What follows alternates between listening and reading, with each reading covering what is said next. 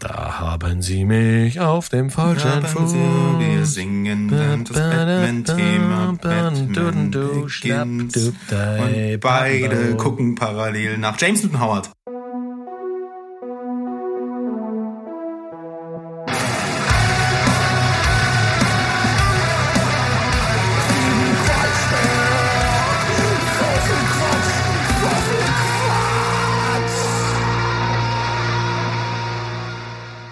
Weißt du, und dann ist ja dann ähm, versucht der Berg mir wirklich in dieser CCC zu verkaufen, als hätte der Ahnung und würde irgendwelche tiefen Aber philosophischen du bist ja Fragen auch selber schuld, du Ja, gibst ihm äh, immer äh, dem Raum. Du müsstest ihm direkt in den Oh, Ab- oh, oh, Mo, oh, es läuft schon. Äh, Heidi ho, Welt da draußen, schön, dass ihr äh, da seid. Wir äh, äh, sind, ja, Steven Spielberg könnte man sagen, aber äh, heute nicht in der O-Besetzung, sondern in der feingeschliffenen Diamant-Version.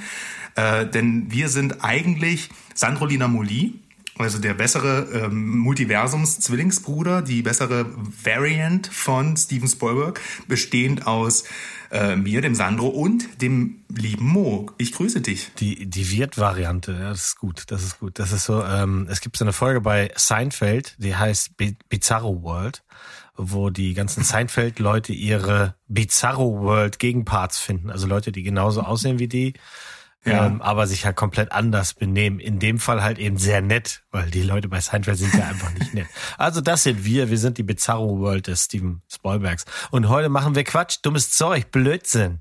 Endlich, endlich, dürfen wir mal wieder. Freigelassen, losgelassen und ähm, wir brabbeln einfach draus los, drauf los. Wir können nicht versprechen, dass das hier Struktur haben wird. Also unser äh, wir wollen das gar nicht. unser Strukturmonk wird äh, zittern und erbeben, wenn er das hier zusammenkleistern muss. Vorne Musik, hinten Ja. Musik. Mehr muss er ja nicht machen. Und dazwischen kann er dann beben, weil wir absolut strukturlos einfach losbrabbeln. Ja. Wir, wir füllen den Platz mit heißer Luft. Davon haben wir jede Menge im Gepäck. Ja, ja. Und Piepen braucht er hier auch gar nicht, weil wir so viel fluchen hier, verdammte dass die ganzen da draußen, also das ist ja echt, ne? Das hätte ich mich jetzt nicht getraut. Ähm, ich habe mich erst kürzlich mit meiner Frau unterhalten. Was sind denn jetzt so gängige Schimpfwörter? Was, was sagt man heutzutage, um jemanden zu beleidigen? Ich bin ja noch, ich bin ja klassisch gestrickt. Ich sage ganz gerne Vögel und man muss sich wundern, ähm, dass doch einige Leute echt angefasst sind, wenn man sagt, was willst du denn von mir, du Vogel? Also das ist deutlich schlimmer, als wenn ich sage, du Arsch, weil das ist schon so. Ja, das stimmt. Ja, also mit Der Vogel. Arsch ist eigentlich, ja, wie, wie Idiot ist das so ein, äh, hat das so ein, das kannst du ja fast schon auf Arbeit sagen. Was willst denn du, du Na, Arsch? auf, Oder, auf ne? Arbeit musste ich früher immer sehr oft sagen, du Blödmannsgehilfe, weil für viel mehr hat's bei den meisten nicht gelangt. Aber ähm, naja, also so, ich habe auch, irg- ich habe auch irgendwo mal gelesen, wenn man intelligent fluchen kann, dann, dann ist das ein Zeichen, nee, andersrum. Wenn man gut fluchen kann, ist das ein Zeichen von Intelligenz. Das habe ich gelesen, ja. Ich habe gehört, Leute, die unordentlich sind, ähm, wenig oder spät zu Bett gehen und viel fluchen, sind, äh, die sind eigentlich intelligent. Oder da, da, Ich? äh, also ich Ich? glaube, das, Es wird alles das, ich? Ja, ich denke immer auch, diese Studien werden, also die ignorierst eigentlich die anderen Studien, die das Gegenteil sagen, und du pickst dir dann immer die raus, die dann bestätigen, jawohl, ich bin eine geile Sau. Ich lese nur die Aber Studien, die mir nach Hause geschickt werden zum kurzen Querlesen. Ich lese nur die Studien, die ich selbst verfasse. Ne? Und äh, da geht's nämlich nur darum, dass Ja. ich eine geile Sau bin. Und ähm, nee, aber jetzt mal im Ernst, äh, das äh, ist natürlich auch, also Beleidigungen, äh, die verlieren ja auch irgendwie an Wert, oder? Also da, äh, nehmen wir einfach jetzt mal, ich hatte jetzt das böse F-Wort gesagt. Äh, ähm, Ja, aber ähm, das ist wirklich wenn, ein böses F-Wort. Das, sag Das ich ist natürlich Beispiel- ein Das böses- sage ich nie. Das, das würde ich auch so nie sagen, aber du äh, auf der anderen Seite das, äh, das, das äh, englische Gegenstück dazu kannst, ähm, wird, wird, wird ja wieder ganz anders verwendet. so ne? Äh, also das, das hast du ja teilweise in FSK 12 Filmen dann noch drin oder irgendwie ist wirklich manchmal merkwürdig. Ich verstehe auch nicht, warum einmal Fuck gesagt werden darf äh, in einem FSK 12 Film. Das führt ja dann in sowas wie ähm, ähm, äh, hier äh, X-Men Days of Future Past dazu, dass die einmal reinkommen und äh, Wolverine kurz im Cameo sagen kann, fuck yourself und es ist noch ab 12. Und es ist auch in der Musik tatsächlich so, dass du einmal fuck sagen darfst und äh, also laut meinen äh, Informationen äh, da darfst du einmal fuck singen sagen und dann ist es nicht explizit kont oder nee doch ich glaube da muss ich mal kurz recherchieren Ich kann mich auch gar nicht erinnern, dass du auf deiner neuen Platte, Schleichwerbung, ähm, Faxt sagst. Faxt.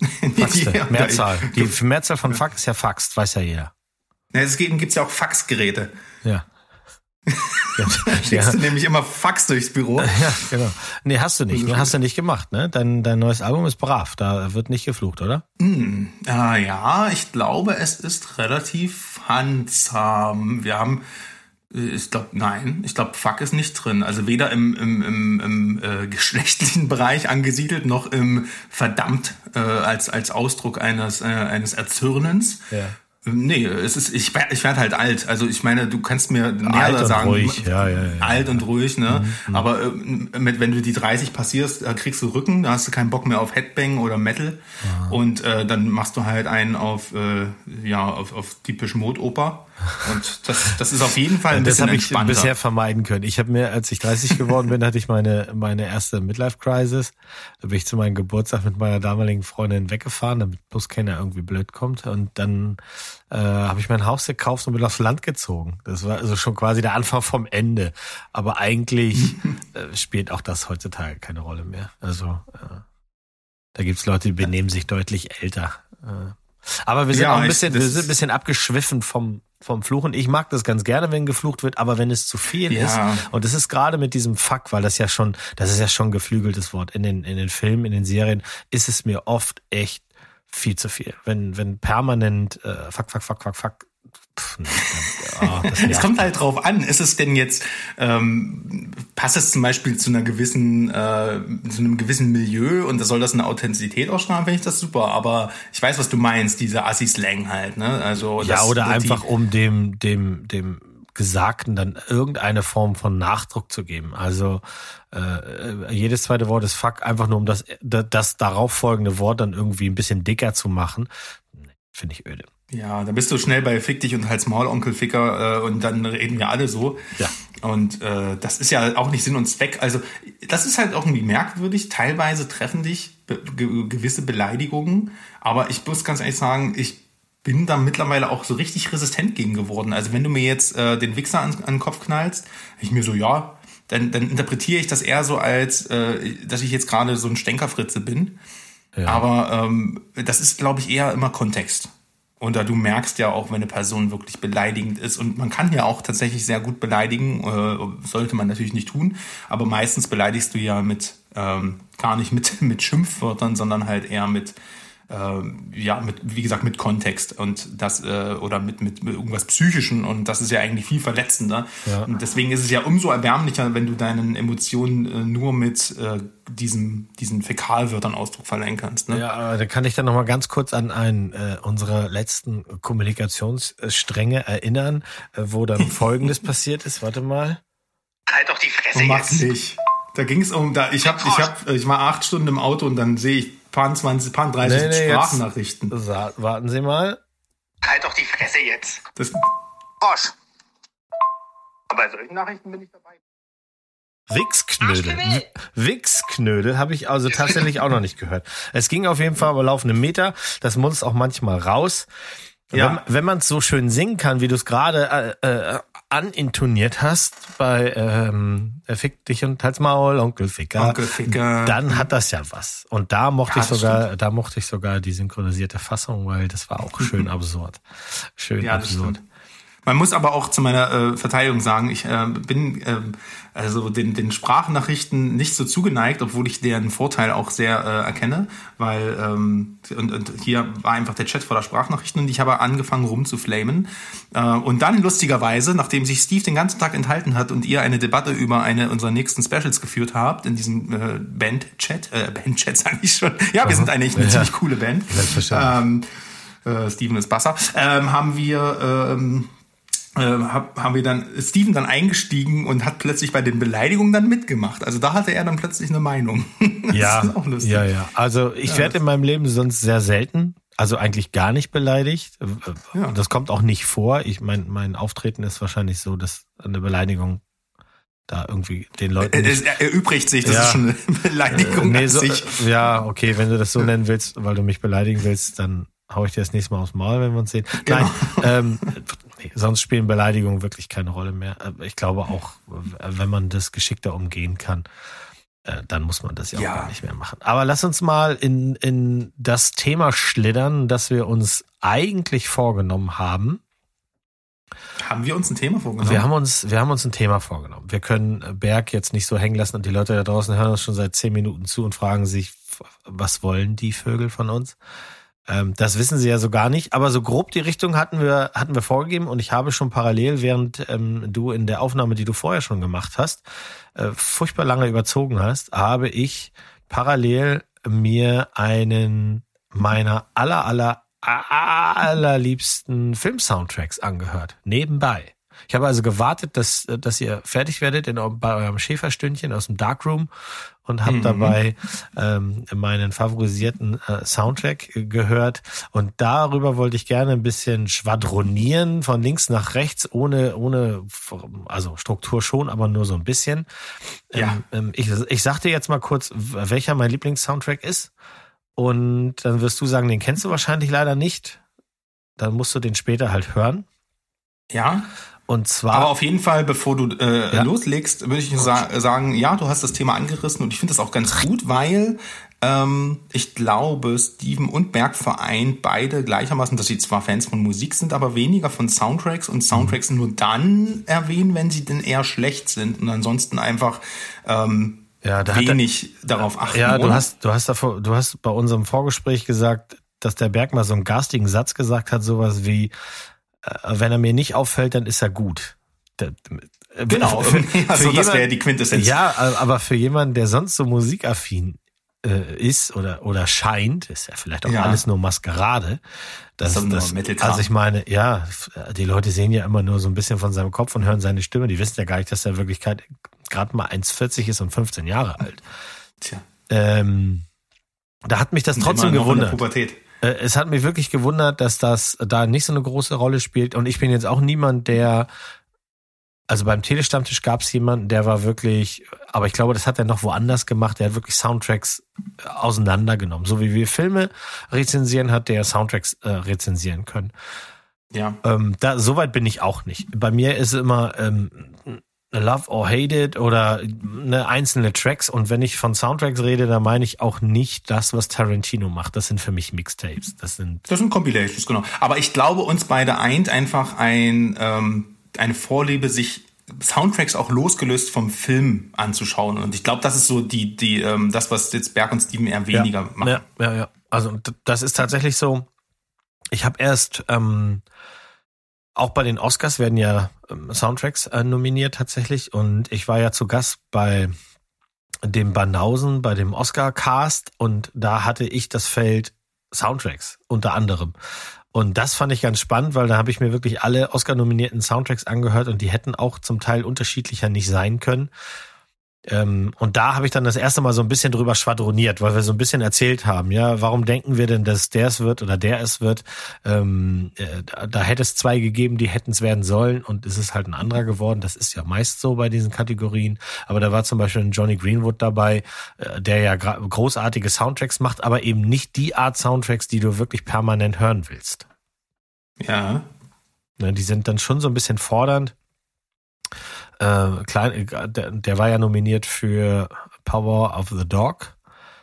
Und zum also Film. Ich fand den gut, ja. Fand ja, gut. zum Film hat der auch gepasst, aber das ist, der hat bei mir nicht Klick gemacht. Manchmal ist es so, hm. ne, so wie Berg das mal wahrscheinlich meint, wenn er da ist und er fällt ihm nicht negativ auf, dann ist er schon gut. Und bei mir ist es halt so, manchmal gibt es so das ein oder andere Stück, das bleibt sofort irgendwie hängen. Und das geht dann auch nicht mehr weg. Also ich schlage jetzt mal den Bogen zu meinem Lieblingssoundtrack. Das ist immer noch der von einem Künstler namens Wojciech Gilar. Und der hat den Soundtrack zu Coppolas Verfilmung von Dracula gemacht. Hm, also den Film kenne ich natürlich. Ja. Und mag den auch sehr. Und aber ähm, 30, ist mir dann, ja, 30 Jahre später ist der Soundtrack um, um nichts gealtert. Also der schon The Beginning, das ist das erste Stück auf dem Album. Ja, klar, The Beginning. Ah, kreativ, ähm, ja. Transportiert so viel Dunkelheit und so viel also äh, mir kommen sofort die Bilder wieder in den Kopf. Mir, mir, mir alle, alle äh, Tracks, die der gemacht hat, und, und das ist halt jemand, der wenig Soundtracks gemacht hat. Ich glaube, der hat auch sehr gelitten unter seiner Arbeit. Ich äh, kann, man, man kann nicht viel zu, von diesem Mann äh, finden, also an Informationen.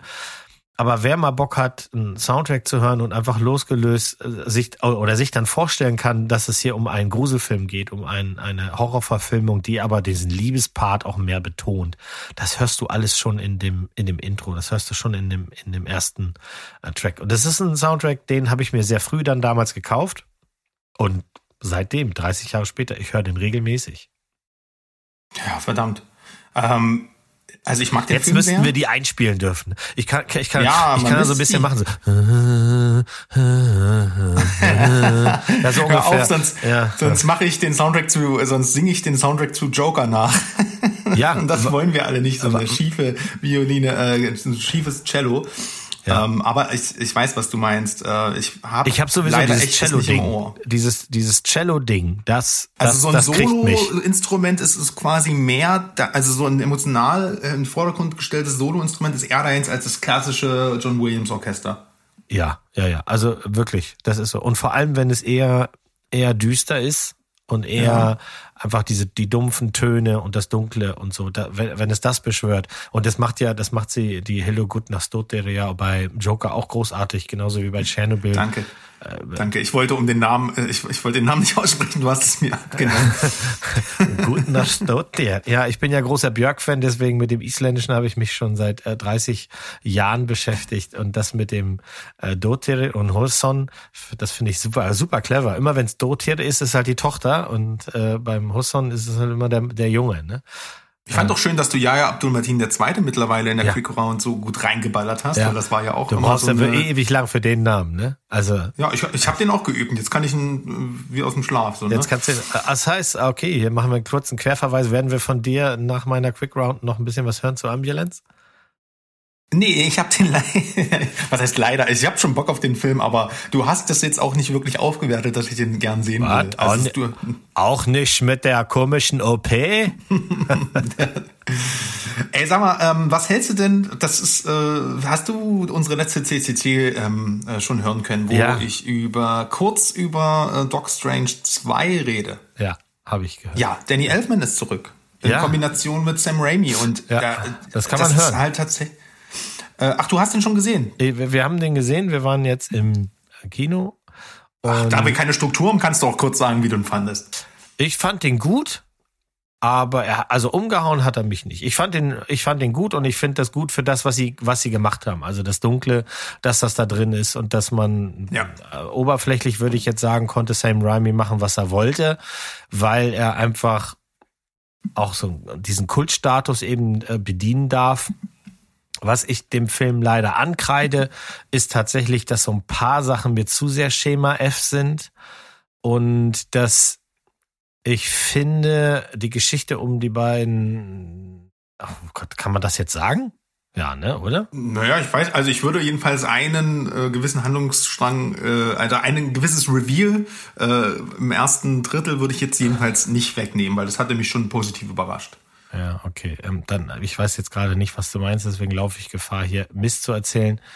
Ähm, wir wissen Den ja, dass Bösewicht. wir wi- nee, okay, das das meine ich nicht. Nein, wir wissen ja, dass Wanda aus aus ihrer komischen Welt da kommt und äh, äh, mit mit Vision da eine Familie gebaut hat, die sie dann am Ende ja quasi dann geopfert hat, wenn man das so nennen will. Ist das jetzt ein Reveal? Nein, das muss man wissen, sonst kann man Nö. diesen, in diesem Film WandaVision ist ja eine große Trauerbewältigung gewesen. Am Ende Genau. musste sie halt akzeptieren, dass ihre Familie nicht echt ist. So. So, und, und dieser Teil, der wurmt jeden, glaube ich, der mit, mit der Comic-Geschichte nicht, nichts anzufangen Ja, weiß. ja. Und das haben wir, habe ich auch gemerkt, weil diese Frage ist ja gestellt worden, auch bei uns im Discord. Also Ja, hier ja. nochmal ein Shoutout an alle, die äh, bis jetzt hier Minute 20 ungefähr uns weiterhin zugehört haben und auf dem Discord sind. Hallo. Hi. Ähm, äh, da wurde auch die eine Frage gestellt, äh, die man beantworten kann, wenn man nerdig halt ein bisschen gegoogelt hat, denn ich wusste das auch alles nicht. Und das ist so der Strang, beziehungsweise diese Motivation, die geht mir, ging mir so ein bisschen ab. Ihr wisst ja, ich hab's nicht mit Kindern im Film. Also es gibt ein paar, die liebe ich, äh, Little Miss Sunshine, großartig. Aber ähm, die, ich fand die super nervig und die sind meiner Meinung nach auch für das, was dann irgendwann vielleicht nochmal kommen soll, viel zu klein. Aber anyway. ja.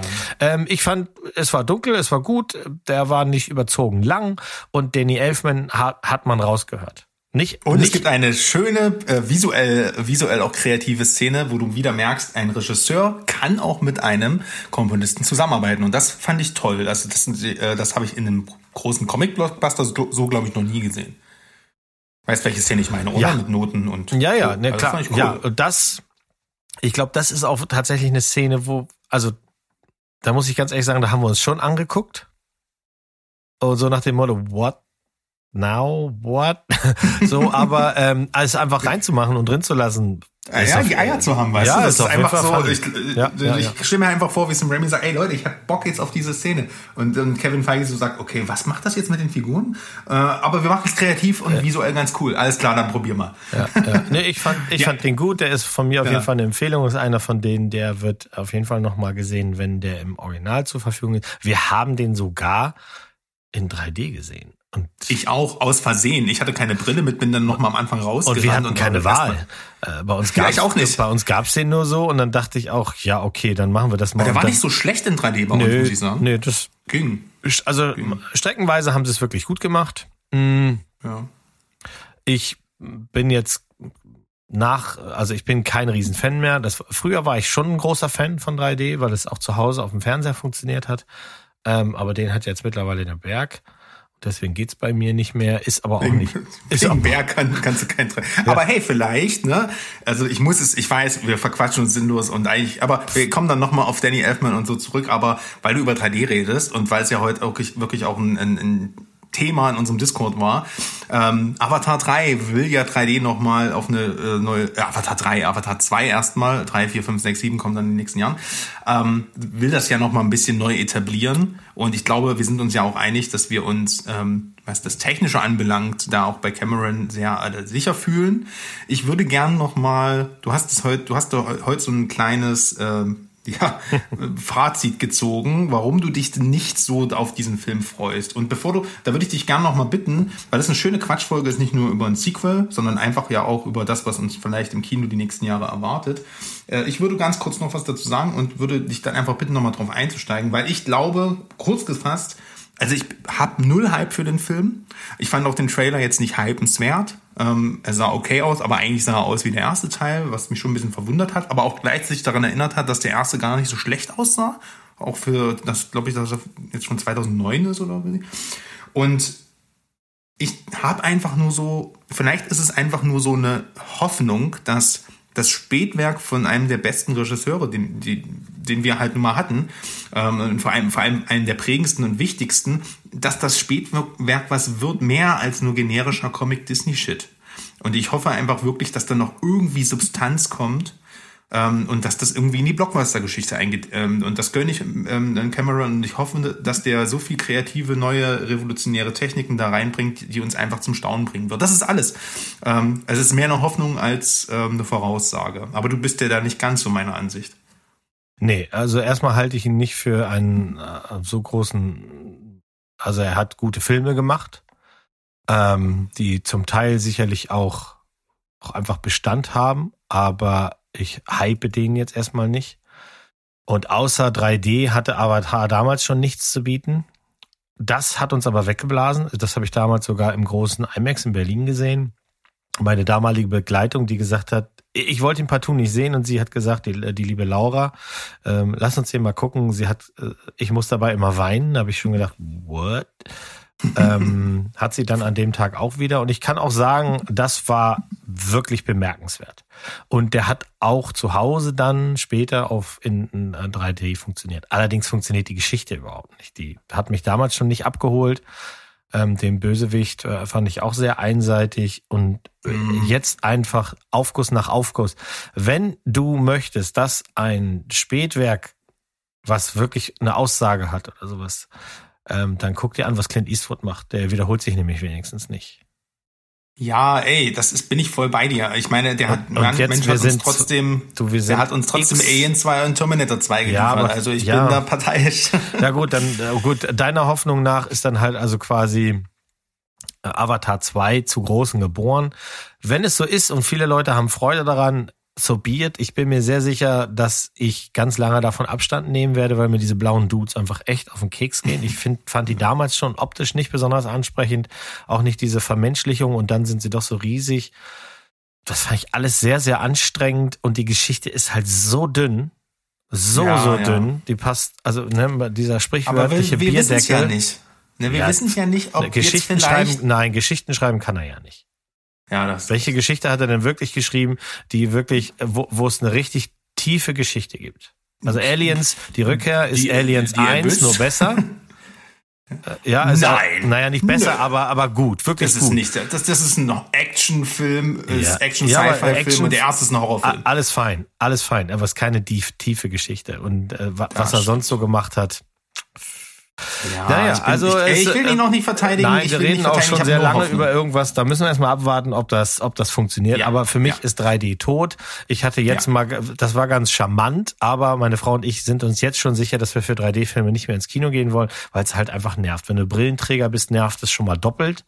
Ja. Und ähm, da, da müsste schon ein bisschen mehr passieren. Und damals, und das dürfen wir auch nicht vergessen, hat zwar Avatar alle möglichen Rekorde gebrochen, aber es hat halt eben auch kleine Kinos, kleinere, mittlere Kinos ganz schön in die Knie gezwungen.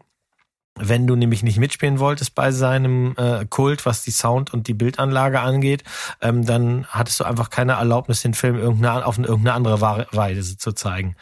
Das ist auch Ja, aber da muss ich sagen, da muss ich sagen, das ist ja, also das ist natürlich auch ein Punkt, ein valider Punkt äh, für den Film, aber zumindest kann man ja James Cameron sa äh, oder verstehen, dass er möchte, dass dieser Film, der auch in 3D so produziert wurde, ähm, aufwendig, dass er auch will, dass die Vision eben äh, ganz, äh, also mit allen Facetten wahrgenommen wird, eben auch audiovisuell gespürt wird. Ich finde das dann eher schlimm, dass alle Kinos sich darauf umrüsten mussten, weil dann jeder Scheißdreck nachkonvertiert wurde äh, und ohne Bewandtnis und eher mit einem negativen Mehrwert. Und äh, deswegen möchte ich das ihm zumindest zugute halten, dass du da für dein Mehr für, für die für die Investition und das, was du draufgezahlt hast, ja zumindest in der Hinsicht entlohnt wurdest. Aber wir werden es mal sehen. Ähm, ich wollte das Thema nur noch mal aufgreifen, weil es ist ja sehr, äh, es ist ja doch ein, ist immer noch der erfolgreichste Film aller Zeiten und da sollte man zumindest mal kurz drüber reden. Äh, und wenn er jetzt wieder aufgeführt wird, wahrscheinlich mit dem ersten Teil, dann äh, ist der, baut er da seinen Vorsprung ja noch mal aus. Mal, mal schauen, mal schauen. Oh, Wer ist ja. eigentlich der Komponist von Avatar? Um mal die Brücke zurückzugehen. Äh, die, der, ähm, ähm, ähm, musikalisch ist äh, Simon Franklin. Und Simon Franklin ist bekannt für, was hat er gemacht? Er hat Oh, eine. Musikkarriere. Franklin hat mit Michael Jackson, Celine Dion, Whitney Houston, Madonna, Barbaros nichts davon. Macht mir gerade Spaß vorzulesen. Mhm. Äh, Bee Gees, Luciano Pavarotti. Alter Fick. Dann hat er die Musik gemacht. He worked with producer David Foster on the soundtrack for The Bodyguard. Oh Gott, das wird immer schlimmer, ey. Ja, nee, aber das passt zu dem alten Mann, der jetzt meint, ich 20 Jahre später zeige ich euch nochmal, was eine Hake ist. Eine blaue Hake. Also ich, also ja, viele waren Space einfach Jam mit den mit, oh Gott. Also ich, ey, ich glaube, Mo, du warst bei Eiffel 65, warst du fertig mit blauen Leuten, oder? Ja. Das ist, das ist, ein, das ist, das ist schön. Die musste ich tatsächlich mal sehen. Die waren mal Vorband von irgendeiner anderen Band und die haben mich rausgetrieben. Ja, das kann ich mir vorstellen. Ja. Kommen wir mal zu guter Musik. Sag mir mal deinen Lieblingssoundtrack. Das Also, ist, äh, okay, Lieblings, eine- also einen, zu dem du immer wieder gerne zurückkehrst. Das ist einfach. Tja, das ist immer immer noch nicht einfacher, weil ich muss das auch in Aspekte unterteilen. Also ich habe, äh, also ich würde sagen, der beste Film-Soundtrack, der aber nur in Symbiose mit dem Film ne, für mich die letzten Jahre so rauskam, ist tatsächlich ähm, äh, der Soundtrack von Hans Zimmer zu Inception. Also der, also das, das Titellied Time ist ein Lied, auch wenn ich das äh, von von Hansi so live aufgeführt, da gibt's ja diverse geile Aufnahmen. Äh, das treibt mir, diese Melodiefolge und die Opulenz treibt mir, also dieses Grundpiano-Thema schon alleine, das treibt mir Tränen in die Augen. Ich kann diesem Song einfach nicht widerstehen und der funktioniert, der Soundtrack funktioniert für mich auch ohne Film, aber wäre ohne Film, wäre nicht mein Platz 1 Soundtrack. Also hier ist es wirklich ein, eine Symbiose zwischen diesen Bildern und ähm, dem Soundtrack als solches. Ja, aber es gibt, äh, es ist jetzt, aber, aber Time ist jetzt nicht ein Song, wo ich sage, das ist so ein Titeltheme wie in Star Wars oder in, in, in, in Terminator, wo du halt sagst, das ist halt einfach so ikonisch äh, und, und, oder und und steht für sich selbst mhm. als, als Track, sondern das ist hier wirklich so eine Verschmelzung. Also mein Lieblings-Soundtrack, der, tja, Weiß ich nicht. äh, oh, ganz schwer sich da festlegen. Aber ich würde jetzt erstmal Inception, unter den Umständen würde ich jetzt erstmal Inception äh, äh, ja, fallen mhm. lassen, weil ja, der macht was mit mir. Mhm. Naja, meins ist ja ähm, äh, düster, deswegen, wie ich schon gesagt habe, äh, Joker, Tschernobyl, eigentlich alles von, von Hildur finde ich, finde ich großartig. Mhm. Ähm, Hans Zimmer hat auf jeden Fall gute Momente. Also ich mochte auch seine, seine Musik zu ähm, dem Batman-Film, dem zweiten. Mochte ich das hat super auch gepasst, sind tolle, tolle Tracks drinne.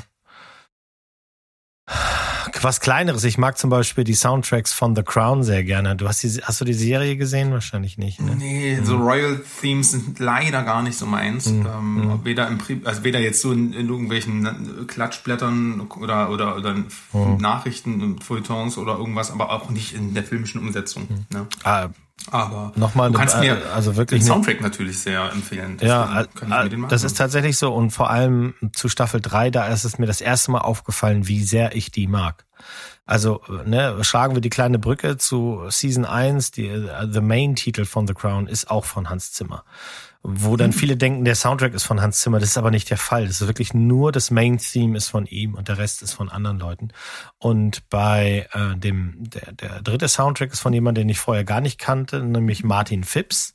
Und da gibt's ein Stück drauf, das heißt Philipp. Und das ist das, wo es mir das erste Mal aufgefallen ist, richtig, wie geil ich die Musik finde. Und danach erst habe ich mir die tatsächlich in Ruhe angehört. Also manchmal ist es halt so, ein Track, der hat irgendwie eine Harmonie, so wie du gerade gesagt hast, ne, irgendeine Melodiefolge, die du dann auch irgendwie nicht aus dem Kopf kriegst oder die, die irgendwas an, anspielt. Und dann, ja. so war es bei mir halt Philipp von The Crown Season 3, kannst du dir ja später mal anhören. Das war so ein Moment für mich, wo ich gesagt habe, das ist echt, echt richtig, richtig gut. Und ähm, ja, die Serie, ich würde sie dir gern schmackhaft machen, aber wenn du nur gar kein Gefühl dafür hast und dich das auch historisch nicht interessiert, das ist ja in großen, großen Teilen ist das ja sehr akkurat, dann, dann werde ich dir das wahrscheinlich, wenn, wenn die Schauspieler, die hier wirklich einen tollen Job machen, wenn die das schon nicht bisher gemacht haben, dann werde ich das wahrscheinlich nicht noch schaffen. Es sei denn, ich zwinge dich, so wie ich den Bergmark gezwungen habe, äh, meinen Lieblings-Werwolf-Film zu gucken. Ähm, ja, hat er ja, hat er ja auch nicht bereut, fand er ja gut. Also so ist es ja nicht. Ja, also wenn wir, wenn wir die Gartenparty machen, Mo, dann kannst du mir irgendwelche Tropf, Tröpfchen da reingeben und dann sitze ich paralysiert da und gucke mir Du, an dem Soundtrack für unsere Gartenparty, da arbeite ich schon. Da, das, das kann ich mir vorstellen. Keine Sorgen, das wird, das wird ein abgefahrenes Ding. ja, also ähm, ja, ich bin auch der Meinung, das ist ganz unterschiedlich. Manchmal äh, funktionieren ja, wie gesagt, Soundtracks einfach in, in seiner, in ihrer Gänze. Und da zähle ich dann auch äh, natürlich ist, äh, äh, das, was Tarantino macht, ist äh, bis auf Hateful Aids gibt, macht er keine Scores. Äh, aber ich liebe natürlich auch den Soundtrack äh, zu Kill Bill mhm. oder zu The Matrix, weil das sind natürlich alles Compilations, aber es sind, äh, es ist ja auch nicht so, dass die Songs dann nicht im, nur im Film willkürlich sind. Also ein schlechtes Beispiel hast du natürlich in, zum Beispiel im Suicide Squad, wo die einfach äh, alle Retro-Songs äh, von, von äh, der letzten, ein paar 80s Rock-Songs reingesampelt haben, weil es ja bei Guardian Guardians gut funktioniert hat und gesagt haben, wir lassen die einfach im Hintergrund laufen, ja. pumpen da ein bisschen Queen rein und dort ein bisschen Led Zeppelin und dann werden die Leute das schon fressen. Fehlanzeige. Bei Guardians zum Beispiel, bei Kill Bill und so, das sind Filme, wo sich jemand hinsetzt und sagt, ich habe beim Schreiben schon einen gewissen Song im Ohr oder jetzt kürzlich eben auch bei The Batman mit Something in the Way von Nirvana und dann verschmilzt das natürlich auch mit der Aussage des Films ähm, mit den Bildern und dann kriegst du es nicht mehr voneinander gelöst. Und so sollte es ja im besten Fall funktionieren. Und bei mir ist halt auch, äh, bei Inception zum Beispiel ist es eben auch einfach so, dass ich das Lied höre und ich denke eben an dieses, ne, das äh, Time ist ja dieses, das kommt ja vor allem in diesen Szenen, wo die, die Köpfe auf den Gleisen legen, wo die dann im Limbus sind und dann ihre Le ihr Leben da miteinander verbringen. Und das ist ja so eine Montage. An, an, nur, du wirst ja nur mit Emotionen beballert und dann funktioniert das auch einfach, weil du diese Bilder immer wieder abrufst, wenn du diesen, diesen Track hörst. Und ich liebe diese Symbiose aus Bild und äh, Ton und Emotionen und ja, wirklich, fun äh, wirklich fundamental. Wenn du diesen, diesen Track da wegnimmst, ist, löst das ja gar nichts in dir aus. Hm. Oder wenig. Hm. Hm. Oder, die, oder du hattest ja erst auch über, über Joker gesprochen oder ähm, ähm, quasi dieses, dieses Cello in der Bar-Szene, wo er tanzt. Diese mhm. Fun Szene funktioniert nur durch den Soundtrack. Mhm. Und äh, das ist aber meine absolute Lieblingsszene des Films. Und das da merkt man halt mal wieder, was das eigentlich für ein tragendes Element ist. Ja. Also es gibt ja schon vor Tarantino gab es ja die Soundtracks, die eigentlich Tracks zusammengebracht haben und dann haben die manchmal geklappt und manchmal eingeschlagen. Einer, das weiß ich noch, ähm, äh, der richtig eingeschlagen hat, weil das war damals das erste richtige, erfolgreiche Crossover von, von, von äh, zum Beispiel äh, Rock und Rap war ja der Soundtrack zu Judgment Night äh, von 1993, ein Film, den man absolut vergessen kann der macht gar nichts. Also der, ich wollte nämlich gerade fragen, der was überlebt das nicht. Film das ist halt so ein äh, äh, Drogen, Mörder, Thriller-Teil. Ich krieg's gar nicht zusammen, aber ich weiß, den Soundtrack hatten alle, denn hier spielen zum Beispiel Helmet mit House of Pain, äh, Teenage Fanclub spielen mit Della Soul, Living Color mit Run DMC, Sonic Youth mit Cypress Hill, Biohazard mit Onyx, Face No More mit Booyah Tribe. Also das war so, das sind die Tracks. Der Soundtrack funktioniert immer noch, der ist von 93.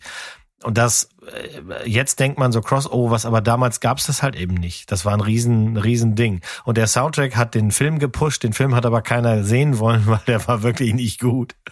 Und da hast du auch zu wenig davon mitbekommen. Aber als, als äh, Compilation funktioniert natürlich super. Und so ist es ja bei den Tarantino-Sachen auch. Als Compilation funktionieren die, da geht für sehr viel Zeit rein, das merkt man, da pickt man nicht einfach. Das ist auch ähnlich wie beim ersten äh, Guardians of the Galaxy. Die Songs haben sie sehr gut gewählt, das muss man auch sagen. Das sind, es sind Hits, aber jetzt nicht unbedingt weltweite Hits gewesen. Ähm, ja. Insofern haben sie da die richtigen Tracks gesucht. Nach demselben Prinzip vorzugehen, ist natürlich kein Garant, dass das, dass das klappt. Ne?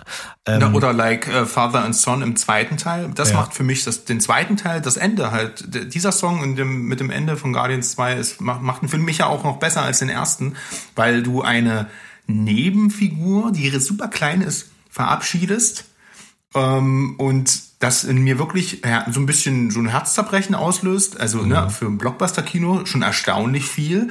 Und äh, wenn andere Hauptfiguren in, in, äh, in, in diesem MCU abnippeln oder weggehen, dann ja, okay, ist jetzt nicht so toll, aber ja. und da merkst du halt auch mal wieder, dass so ein Moment eben durch die Musik und auch einfach was gegeben wird. Und dass das mehr ist als jetzt einfach nur ein dramatischer äh, Chor, Choral, der dahinter gesetzt wird, sondern das einfach manchmal kann es einfach ein, äh, ja, ein Klassiker sein äh, auf Gitarre und dann äh, untermalt es die Szene und dann ist es schön. Und ja, äh, das ist ja auch bei, wie gesagt, bei Tarantino ist es auch so, dass du einfach äh, es ist ja nicht nur, dass es gut passt, sondern es ist ja auch oftmals eine Hommage. Äh, wenn der Morricone dort mhm. nimmt, zum Beispiel ja, die Szene, wo, wo sie aus dem Grab von, wo sie, wo in Kill Bill 2, wo sie aus dem Grab hochkommt, das ist Gänsehaut und es ist ja auch eine Verneigung und äh, ein Tribut und das finde ich toll. Und ähm, ich bin über Tarantino halt zu Morricone gekommen, kann man ja auch mal sagen, ne? Ah, so eine Generation. Okay, okay, okay. Also ich habe den vorher natürlich wahrscheinlich auch schon ja, du hast ihn wahrgenommen, aber, aber eben nicht die Bedeutung nicht, nicht ja. ja. und auch nicht aktiv okay. gehört. Also es ist Richtig. ja immer noch ein Unterschied. Klar kennen wir alle das, das Main-Theme vom, vom Paten, aber äh, jetzt mal Hand mhm. aufs Herz, ja, wie viele Leute haben sich tatsächlich den ersten und dann auch später den zweiten äh, Soundtrack tatsächlich angehört äh, von Nino Rota? Also abgesehen jetzt von den Tröpfchen, die alle kennen. Ja, die, die wenigsten werden sagen, ich habe den ganzen Soundtrack gehört, weil der macht entweder macht dieser Film was mit dir und dann ist passt die Musik da rein, aber so richtig solo, ich bin auch kein Fan davon. Also der läuft nicht der läuft nicht oft oder so. Und dann gibt's wieder andere Sachen, wo die Leute vergessen haben, dass das ein Soundtrack ist. Äh, wenn ich jetzt mal an einen äh, äh, gewissen Herrn Prince denke, haben die meisten Leute vergessen, dass es auch einen Film gibt, der Purple Rain heißt. Ist auch okay. Ja. Der Film ist ziemlich cheesy, äh, aber seht das Ganze einfach als es eine ist der längste Videoclip, den man sich vorstellen kann, mit Gesabbel zwischendurch. Ähm, ich mag den natürlich. Das war meine Zeit. Ich war riesen Prince-Fan. Ähm, mein Vater hat früher in Öl gemalt. Er hat mir ein, sogar ein großes Gemälde von Prince gemalt. Mal, das hing dann in meinem Zimmer und das Ding lief natürlich bei uns äh, rauf und runter. Ähm, und auch immer noch, hab den erst jetzt kürzlich nochmal äh, gehört, den ganzen Soundtrack. Der funkt, das ist halt einer der Soundtracks, die am Stück funktionieren. Weil du, also ich, ne, weil oft gesehen Purple Rain, den ganzen Film nonstop im auch im Auge habe. Ich weiß genau, wann passiert was, welche Songs machen jetzt was und so, was passiert da in dem im Hintergrund im Film. Ähm, ich habe das Ding natürlich abgefeiert, wie verrückt, ey.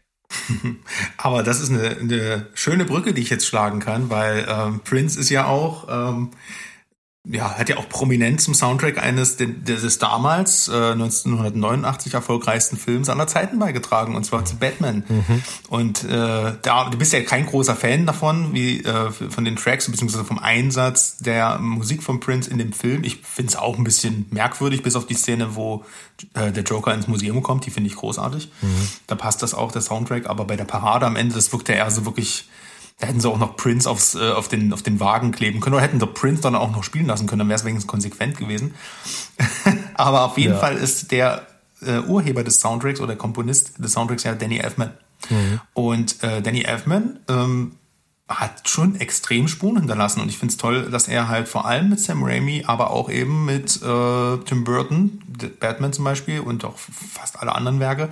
Äh, ich finde das toll generell, wenn wenn so Leute Stammkomponisten haben, weil ich finde das oder oder ähm, auch Stammautoren. Also das mhm. gehört manch, also finde Sam Raimi und Tim Burton sind gute Beispiele für Filme, wo du auch anhand des Scores und natürlich auch der Inszenierung und den Darstellern, die immer wiederkehren, wo du auch einfach da schon so eine Symbiose hast und wo du genau, also beide Komponist und auch äh, Regisseur wissen, was eine Szene braucht und befruchten sich so gegenseitig und das merkt man halt voll, wenn die eingespielt sind. Ja. Und diesen Unterschied hast du jetzt halt auch äh, in Doctor Strange, war Musik war ein ganz anderes Thema als, weiß ich, in Shang-Chi oder so. Es war einfach präsenter da, da flirrte mal eine E-Gitarre im Hintergrund und du merkst halt einfach, da, hat, da haben, die haben miteinander gesprochen. Da gab es nicht bloß irgendeinen Supervisor, der gesagt hat, hier Emotionen hoch, hier Synth-Teppichchen und gut. Das funktioniert, funktioniert auch, aber sondern hier gab es halt eine Verschmelzung und das äh, finde ich toll. Und Danny Elfman ist eher einer der Großen. Ich ähm, finde, der hat echt viel, viel tolle Sachen gemacht. Ja, hat er auch, hat er auch. Aber selbst Danny Elfman wird äh, mal auf einem Soundtrack ganz rabiat in Schatten gestellt oder in den Keller gesperrt und Schlüssel weggeschmissen und zwar bei Goodwill Hunting. Ähm, da hat er den, den Score gemacht und der ist, na, der ist okay, aber könnte ja. man nicht mitsingen. Aber was beim Score oder was beim Soundtrack von Goodwill Hunting passiert ist, dass ähm, äh, äh viele halt das erste Mal Elliot Smith gehört haben. Ein, ein Künstler, der viel zu früh äh, gestorben ist, ähm, hat sich das Leben genommen und hat vorher Songs gemacht, also gerade sein Album Either or, ähm, was ja maßgeblich quasi der Soundtrack von Goodwill Hunting geworden ist. Die meisten Tracks sind von dem Album und ein Originaltrack Miss Misery dieses Leichte, dieses Fragile, was halt eben auch zur Stimmung von diesem Film passt und zu der Art ähm, der Bilder, die wir da sehen, mit einem großartigen Robin Williams und und äh, der Film an sich ist ein geiles Werk. Ich, ich mag den. Also äh, alle Preise, die das Ding abgeräumt hat, hat es zu Recht. Ähm, bis auf einen, den es hätte kriegen müssen, nämlich den Oscar auch noch für den Song, war ja nominiert, aber hat halt irgendwie nicht geklappt, meines Wissens. Aber wer das noch nicht gehört hat und hat so ein bisschen so ein Fable für jemanden, der nur mit Gitarre und seiner Stimme was richtig Großes bewegen kann, ich glaube, dann ist man bei, bei Elliot Smith, da darf man dann gerne schon mal anklopfen und reinhören. Also, das ist ein tolles Ding und da hat Elfman halt hinterher gar nichts mehr zu melden. Ja, aber da fällt mir direkt, also ich, den kenne ich tatsächlich auch, aber den habe ich jetzt nicht präsent gehört, aber damals, als ich den Film gesehen habe und der äh, an dem, manchmal erwischt du so einen Film an einem guten Tag, der berührt er dich äh, und dann gehst du, weiß ich nicht, abends noch eine Runde mit einem Hund und dann hörst du dir direkt den Soundtrack an. Ja. Und das, äh, und dann machst du halt den nächsten Tag dort weiter und dann verlässt er dich erstmal ein paar Tage nicht mehr. Und so ging es mir auch, als ich das erste Mal den Soundtrack zu ähm, die Ermordung des Jesse James durch den Feigling mhm. Ford, äh, Robert Ford äh, gesehen habe und äh, auch mit jedem Rewatch läuft dieser Soundtrack immer wieder und äh, ich, also der, auf das ist das ist ja auch so ein ähnliches Phänomen das ist ja auch quasi von Nick Cave und Ran, äh, Warren Ellis äh, mhm. also auch Musiker die sich sozusagen eines Soundtracks annehmen finde ich auch immer also nicht bloß die Danny Elfman ist ja eigentlich auch Musiker äh, oder auch quasi ist ja schon da hat er schon was ein Hardrock Projekt was er da so oder so, so ein Psychedelic Ding das ist ja echt weird.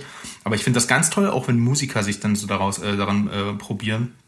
Ähm, und dieser Soundtrack ist auch einfach, der ist pure Melancholie und der macht den Film zu diesem Masterpiece für mich, weil der so eine ganz tolle Ruhe äh, ausstrahlt, aber auch so eine ganz, ganz krasse Sehnsucht in mir auslöst. Und äh, das ist halt, und das ist ja auch super schmal instrumentalisiert. Du hast halt eine Mundharmonika, mhm. du hast die Gitarre, vielleicht nochmal einen Kontrabass irgendwo äh, und äh, dann so eine traurige Violine drüber. Und das reicht und das, äh, ja, das ja. macht dann noch die Bilder dazu von Roger Deakins und äh, hin, absolute Hingabe. Also wenn man dafür ein Fable hat, für die Art wie Nick Cave mit Warren Ellis zusammenarbeitet, dann hat man ja das Glück, dass es ganz viele Soundtracks mittlerweile gibt.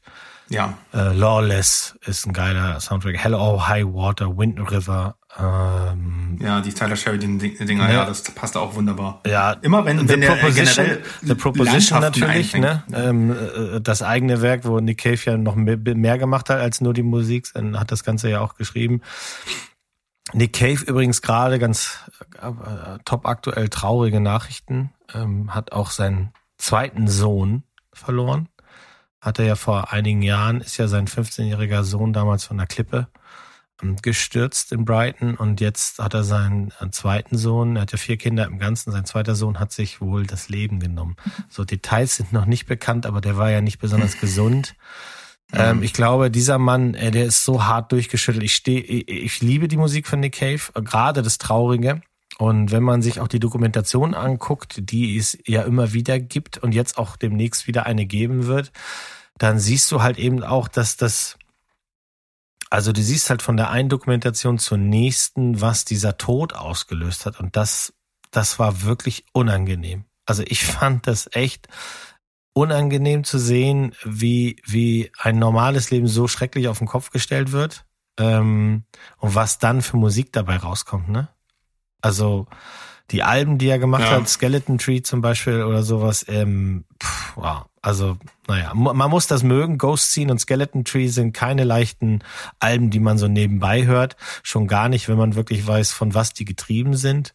Ähm, ich kann da auch nur wirklich die, die, die Filme eben nochmal, dieses 20.000 Days on Earth zum Beispiel oder One More Time with Feeling äh, von Andrew Dominic, den hatten wir auch erst letztens hier im Podcast. Ja für seine ja eben jetzt halt eben für die Arbeit an an äh, uh, The Assassination of Jesse James und es wird noch einen neuen geben jetzt demnächst. Also das nur mal so eine kurze Exkursion, wenn man die Tragik und das Traurige, weil das sind sie alle. Alle Soundtracks haben, haben eins gemeinsam, das ist pure alles, Melancholie, ja. Das ist pure Melancholie, echt. Und äh, das mag man oder man kann es halt eben nicht leiden. Das, ich glaube, da gibt's nichts dazwischen, ne?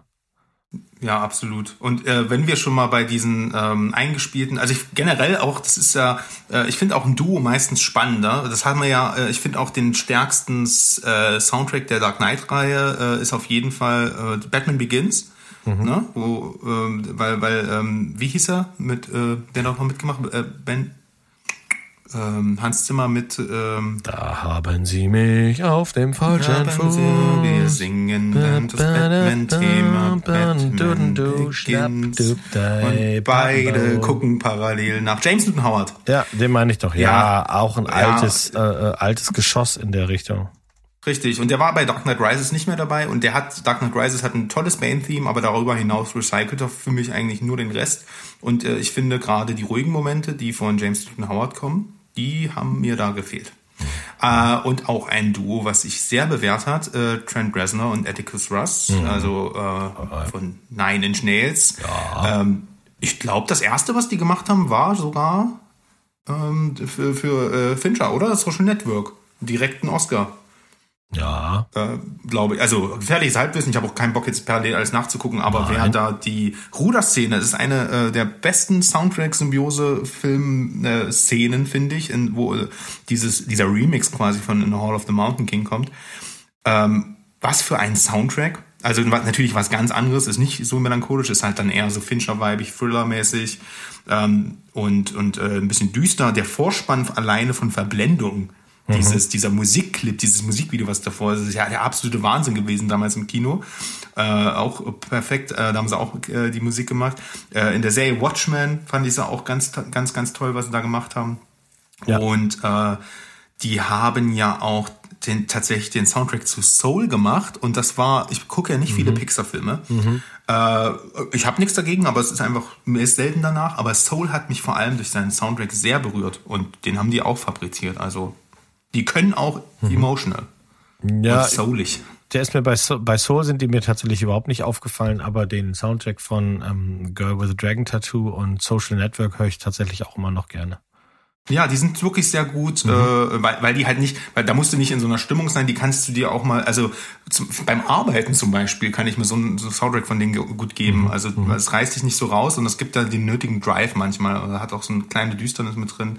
Äh, mag ich auch. Also das ist auch ein tolles Zusammenspiel zwischen Regisseur und ähm, Soundtrack, äh, Komponist, äh, Komponisten halt. Ja. ja. Um die, wir, wir wollen es auch nicht übertreiben und die Leute da draußen äh, zu lange mit unserem Gebrabbel. Aber ein, eine Frage sei mir noch gestattet an den Musiker, ja, der du ja bist. Ähm, ich habe ja schon öfter von meinem Kumpel Achim erzählt und äh, falls es die Leute interessiert, die Musik, die man immer sehr, sehr leise hört bei dem, bei dem Sandro und bei mir, äh, wenn es in, in unseren Quick Rounds geht, die ich übrigens tatsächlich sehr liebe. Da habt ihr ja jetzt auch ähm, äh, geredet drüber. Ähm, ich habe da Bock drauf auf diese Spielereien. Die ist auch von meinem Kumpel Achim äh, als äh, AKA UFO Hawaii und UFO Hawaii hat auch schon mal einen Soundtrack gemacht, mehrere. So für kleinere deutsche Filme, ähm, auch tatsächlich mal für den Parteifilm von Die Partei, aber hält eben den Christo-Soundtrack. Da gab es ja eine sehr bekannte und, und äh, auch gefeierte äh, Dokumentation. Da ist übrigens das Stück her, was ich für deine Musik benutzt habe. Aber du hast noch keinen gemacht. Und wenn du gefragt werden würdest, ähm, hättest du, also wüsstest du schon, was ein Soundtrack, wie ein Soundtrack von dir klingen würde? Also wärst du manifestiert in, in der Musik, in der du gerade bist, oder würdest du ganz andere Wege gehen? Oder ähm, äh, ich finde das immer ganz interessant, wenn man es gibt ja so ein paar Soundtracks, die haben wir ja schon gesagt, die sind eher so Compilations. Dann gibt's die Soundtracks, die sind so klassisch, großes Brimbamborio. Mhm. Dann halt eben sowas, was die Hildur macht, eher klein und, und gezielt. Und ähm, wo wäre wo wär, wo wär Sans da? Sans. Boah. ja, das ist natürlich, also worauf ich jetzt mal unabhängig äh, von der Aufgabenstellung äh, richtig Lust hätte, wäre tatsächlich was, ähm, also ein, ein großes Ziel, ein großes Lebensziel von mir ist tatsächlich nochmal richtig gut Klavier zu lernen. Da kann ich nur ein paar Grundakkorde, aber ich äh, tatsächlich durch Soundtracks habe ich dieses Instrument lieben gelernt. Also vor allem durch Jan Thiersen und Amelie, aber auch äh, Ludovici Einaudi und ziemlich beste Freunde. Das sind Soundtracks, wo es mir einfach alles aus den Augen rausräumt. Äh, und das ist teilweise einfach nur ein Klavier.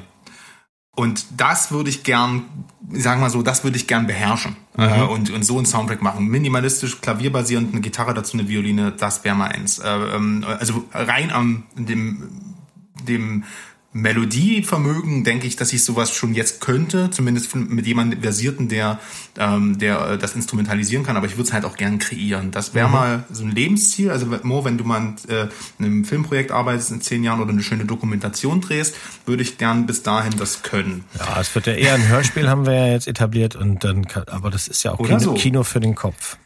Und äh, ansonsten ist die Aufgabe super spannend. Wenn jetzt jemand auf mich zukommen würde und sagen, ey, das, äh, diesen Sound, den du, den du da mit Sans machst, ist das eher, ähm, das ist ja eher so ein bisschen 80s-based äh, basierend, aber halt äh, vielleicht modern produziert. Ähm, und jemand auf mich zukommt und sagt, nimm mal bitte diesen Stil und mach einen Soundtrack daraus, mhm. dann wäre das natürlich geil. Ähm, einfach so, du hast vielleicht ein Drehbuch und schreibst daraufhin Songs und dann siehst du, wie diese Songs dann irgendwann mit Filmszenen verschmelzen. Stelle ich mir unglaublich spannend vor. Mhm. Ähm, wenn jetzt aber ein Film, meistens ist es ja anders, dass der Film quasi schon in Produktion ist oder schon fast fertig ist und dann kommt jemand auf den Komponisten zu und sagt, ey, für den Film kann ich mir das gut vorstellen, kannst du was machen und du siehst schon Storyboards oder einen ersten Cut oder sowas noch ohne visuelle Effekte und dann fängst du dran an drauf zu komponieren. Ähm, dann müsste ich sagen, ähm, ich würde schon wahrscheinlich eher in dieser Synthie-Richtung dann bleiben. Also gerade so großen Vorbilder, so die, die Soundtrack für so Blade Runner und sowas, was Vangelis damals gemacht hat, aber auch ähm, den Soundtrack zum Beispiel zu Tron oder Oblivion. Äh, Tron halt natürlich von Daft Punk und Oblivion ist halt ähm, M83. Das ist ja auch so Synthwave basierend. Ich, sowas könnte ich mir vorstellen. Also mhm. wo du halt äh, so eher so flächigen, synthigen Sound hast mit ein bisschen Klavier und ab und zu mal äh, halt eine Solostimme. Und äh, so, so das, das wäre das, was wo ich mir im ersten vorstellen kann, dass ich da jetzt irgendwie, äh, da hätte ich ein Gespür für und das würde mir richtig gut gefallen. Also das kommt ja dann immer aber auch auf, aufs Genre an. Ich glaube, am besten passen würde das eher tatsächlich in so eine Noir-Sci-Fi-Richtung. Mhm. Ja, also so ein, so ein, so ein Romcom äh, von Dü der Liebe könnte ich, könnte ich und wollte ich wahrscheinlich jetzt auch nicht instrumentalisieren.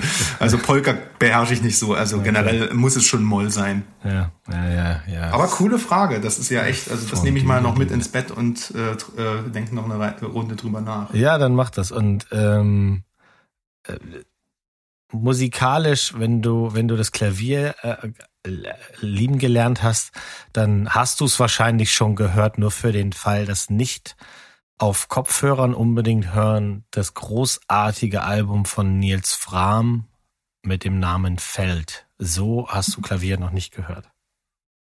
Das habe ich tatsächlich noch nicht gehört. Und das musst du machen und das auf Kopfhörer. Ich sage, ich garantiere dir Gänsehaut runter bis an den kleinen C. Wirklich. Du, du, ähm, der Name sagt mir aber übrigens was. Also ich habe, ich, ich, es gibt tatsächlich so eine jüngere Generation hört, äh, ich, ich bin zu der ich nicht mehr gehöre, mhm.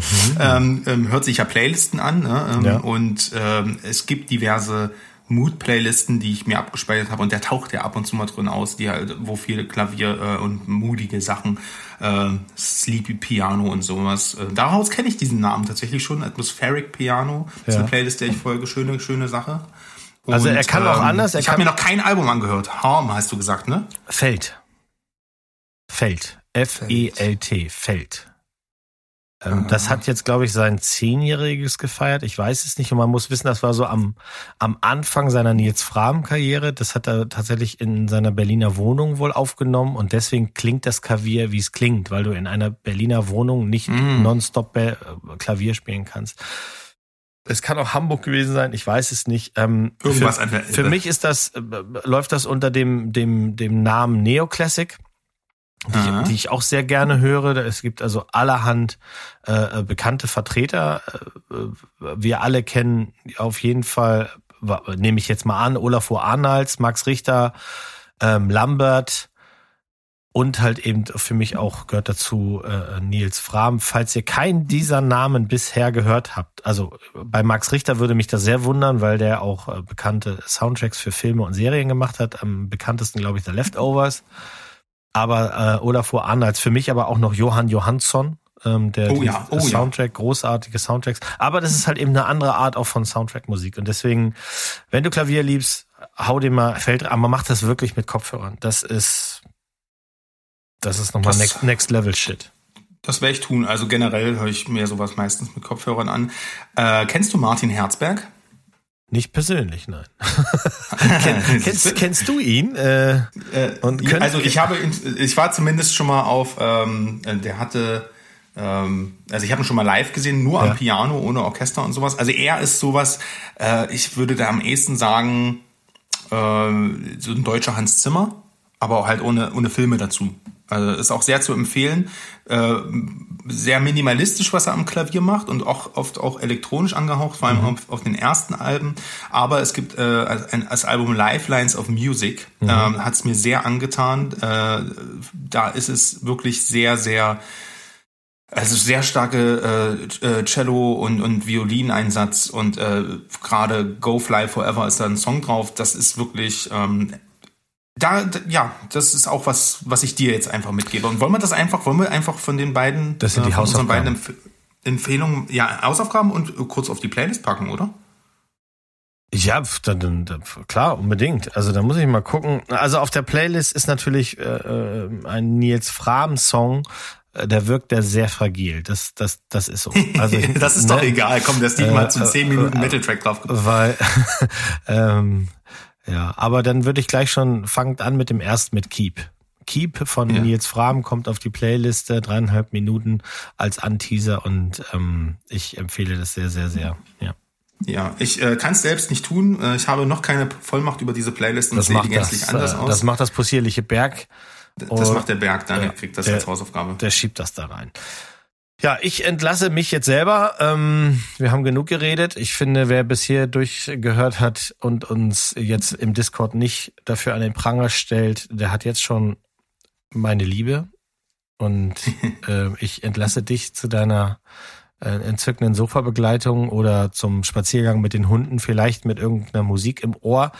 Ich habe auf YouTube jetzt jemanden gefunden, der tatsächlich eine Extended Version von dem ersten Track von Dracula hat und die höre ich mir jetzt an. Oh, alles klar. Ja, äh, also Dracula habe ich mir fett notiert. Äh, der Soundtrack wird auf jeden Fall mal wieder, wie sagt man das neudeutsch, gepumpt. Oh, das habe ich noch nicht gehört. Ja, egal. Was, ähm, was heißt das? Komm. Na, gepumpt, ein Soundtrack pumpen, den Track pumpen. Also einfach auf die Kopfhörer. Also, okay. also man kann auch sagen, ich, wenn du jetzt sagst, ich gehe pumpen, meinen die meistens ja äh, diese Fitti-Opfer, aber ich meine tatsächlich, äh, ich werde jetzt mir den Soundtrack äh, geben, ich pumpe den, ja. Okay, dann ähm, mein Segen hast ganz du. Unwichtiges gelernt. Mein, mein Segen hast du zum Pumpen. Mach das mal und äh, ja. Mo, es war, es war echt äh, eine schöne Sache. Wir haben eine Stunde gequasselt und, ähm, und das ohne Struktur. Und ich habe das Gefühl, das sollte man öfters mal machen. Ja, ich habe da nichts gegen. Äh, vielleicht machen wir das am Ende nur für uns, aber dann ist das eben so. Ja, und selbst dann erfreuen sich noch äh, wenigstens zwei Leute und das ist doch äh, genau. eine schöne Sache. genau. So Leute, ähm, dann, ja, wie Mo schon gesagt hat, vielen Dank fürs Zuhören und ähm, wir gucken mal, ob wir nächste Woche mal wieder die beiden ähm, Urgesteine mit reinholen, dass da hier ein bisschen Struktur reinkommt. Und ansonsten würde ich sagen, ähm, ja, tschüss, ciao und goodbye. Sagt man das bei einer Quatschberg-Folge? Also, Nein. Bleibt auf jeden Fall, bleibt auf jeden Fall spoilerfrei, was auch immer das für euch bedeutet. Und jetzt hier, Quatschberg raus. Tschüss. Quatschberg, Ende, over und aus, Falke, Rufe Adler.